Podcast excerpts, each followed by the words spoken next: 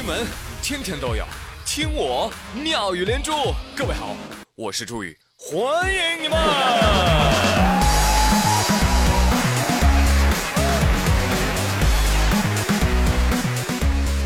朋友们，高考能够查分了，你们想知道各地的状元是谁吗？想。抱歉，不让你知道。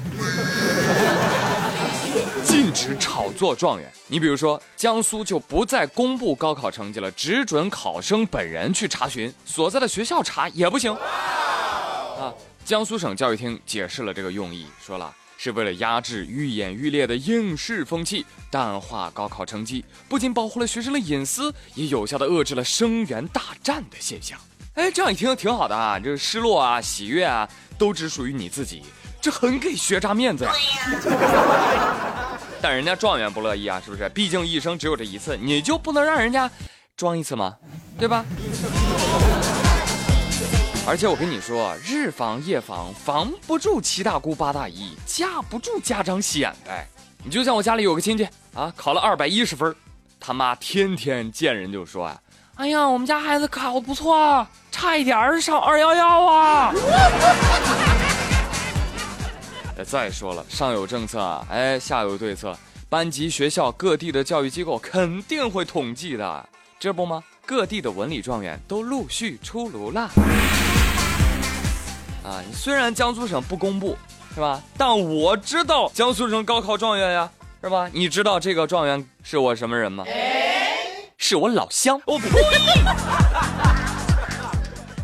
再来说说其他地方的，像北京，北京的文科状元。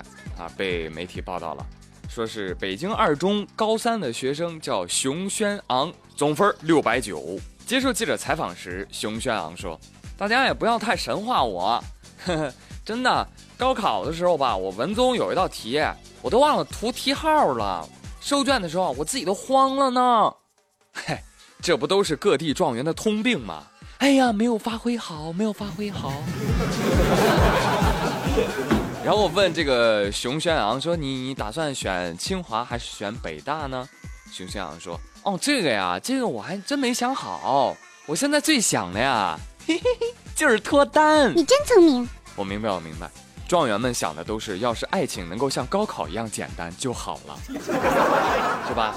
别看你是个状元，跟我五岁时的烦恼是一样一样的。”我打小我就担心啊，我说清华北大招生办会不会为我而打起来呀？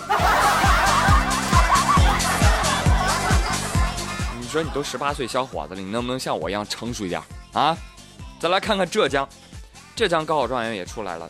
这个二零一七浙江高考改革第一年的双科状元出在诸暨中学，这位状元叫王雷杰。这个王同学呢，高考全省第一，给你们报一下他分啊。语文一百三十二，数学一百四十七，英语一百四十四，物理、化学、生物三门满分，总分七百二十三分，不分文理，仅此一人。朋友们，这才叫别人考了三百分，因为满分只有三百分。你们还愣着干啥？赶紧赶紧拜呀！是不是？高考成绩刚出，赶紧的，趁着这股劲儿沾一沾仙气儿啊！再瞅瞅人家四川泸县二中，听说啊。呃，这个中学出了俩市级高考状元。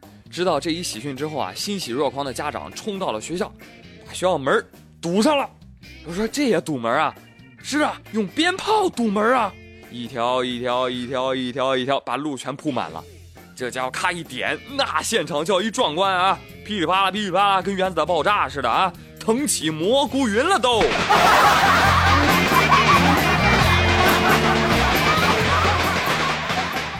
围观群众纷纷表示：“哎呀，这就是传说中的炸学校吗？”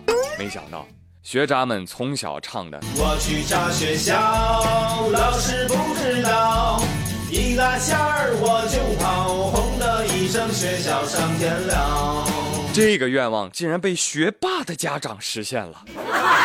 那当然，有的同学虽然没有去炸学校哈，但也做出了类似的勇敢的举动。同学，你也很帅哦。六月二十三号的时候，广州美术学院举行二零一七年的毕业典礼。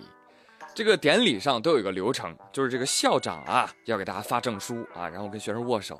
然后该到其中一位同学上台领证，跟校长握手的时候，校长手都已经伸出来了。恭喜你啊，同学，终于毕业了。这个学生走上前去，哎，人家出了个剪刀，搞事情啊！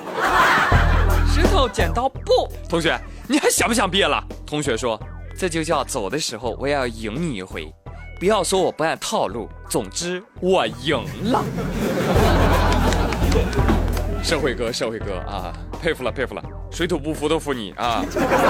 其实呢，这这也不算什么。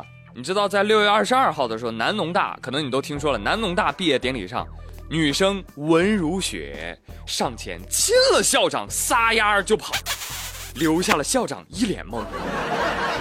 女生说了，每年啊，我们学校都有学生想要亲校长，但都没有成功，这次我圆满了，太爽了。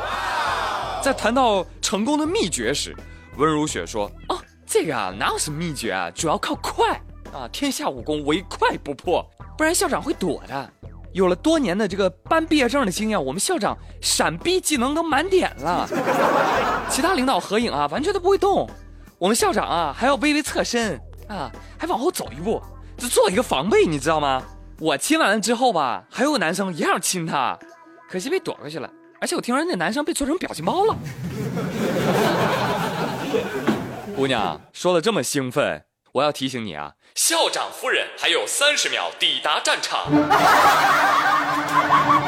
友们，像南农校长这样的躲亲亲全职高手，真的不是一蹴而就，是要有磨练的过程，就这个躲避的技能要加满。要提前预判，意识、经验、操作缺一不可，走位必须风骚。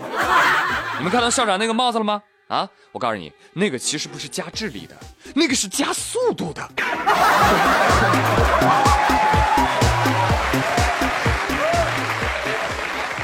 好了，朋友们，今天妙连珠就说到这里啦，我是朱宇，感谢收听，明天再会喽，拜拜。